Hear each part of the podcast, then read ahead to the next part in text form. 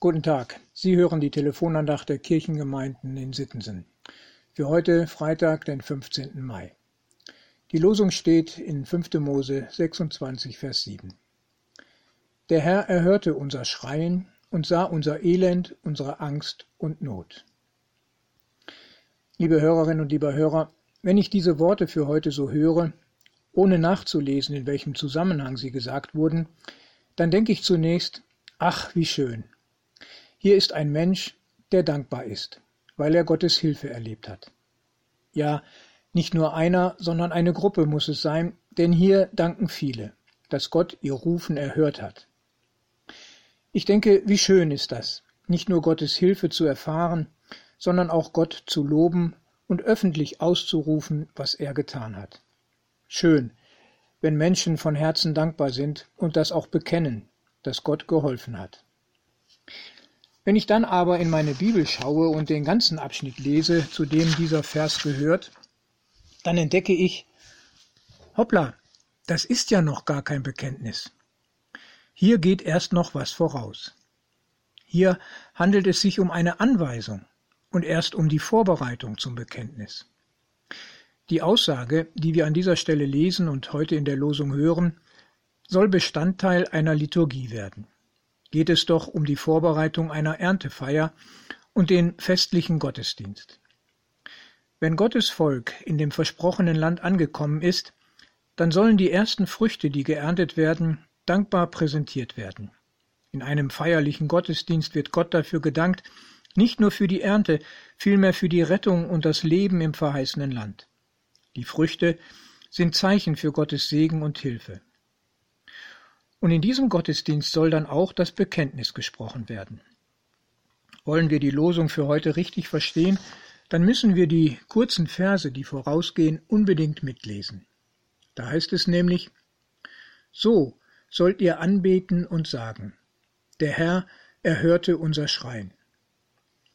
Tatsächlich, eine Anweisung für den Gottesdienst. Hier wird tatsächlich eine Liturgie entworfen.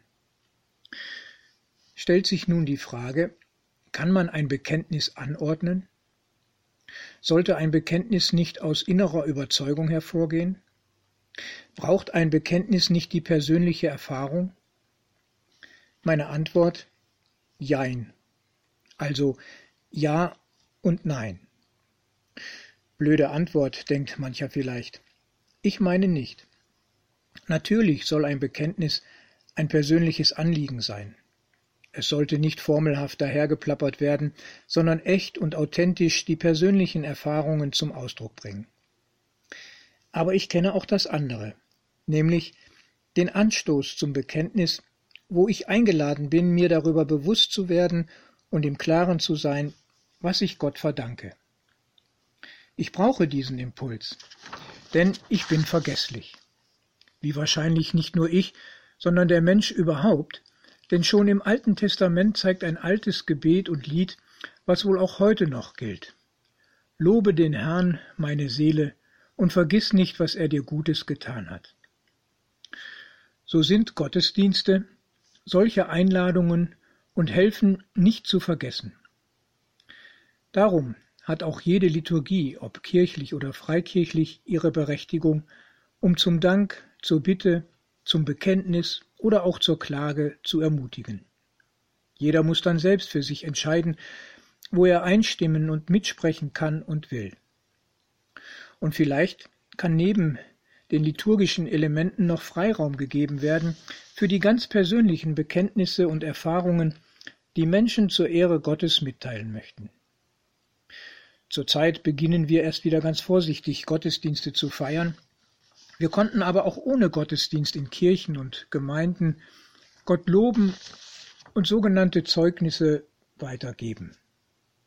Wir in der Freien Evangelischen Gemeinde haben eine spezielle WhatsApp-Gruppe gebildet, in der wir solche Erfahrungen mit Gott, ähnlich wie das mit dieser Telefonandacht über WhatsApp läuft, miteinander teilen. Da kann man nicht hin und her schreiben, da wird nicht diskutiert, da kann man nur solche Bekenntnisse der Liebe und Hilfe Gottes empfangen. Und manch einer entdeckt dadurch etwas in seinem Leben, was er sonst vielleicht übersehen hätte. Liebe Hörerinnen und Hörer, Ich lese zum Schluss einige Verse aus Psalm 103. Lobe den Herrn, meine Seele, und alles in mir seinen heiligen Namen. Lobe den Herrn, meine Seele, und vergiss nicht, was er dir Gutes getan hat, der dir all deine Schuld vergibt und all deine Gebrechen heilt, der dein Leben vor dem Untergang rettet und dich mit Huld und Erbarmen krönt. Der Herr ist barmherzig und gnädig, langmütig und reich an Güte. Es grüßt Sie herzlich Ihr Pastor Ralf Schöll.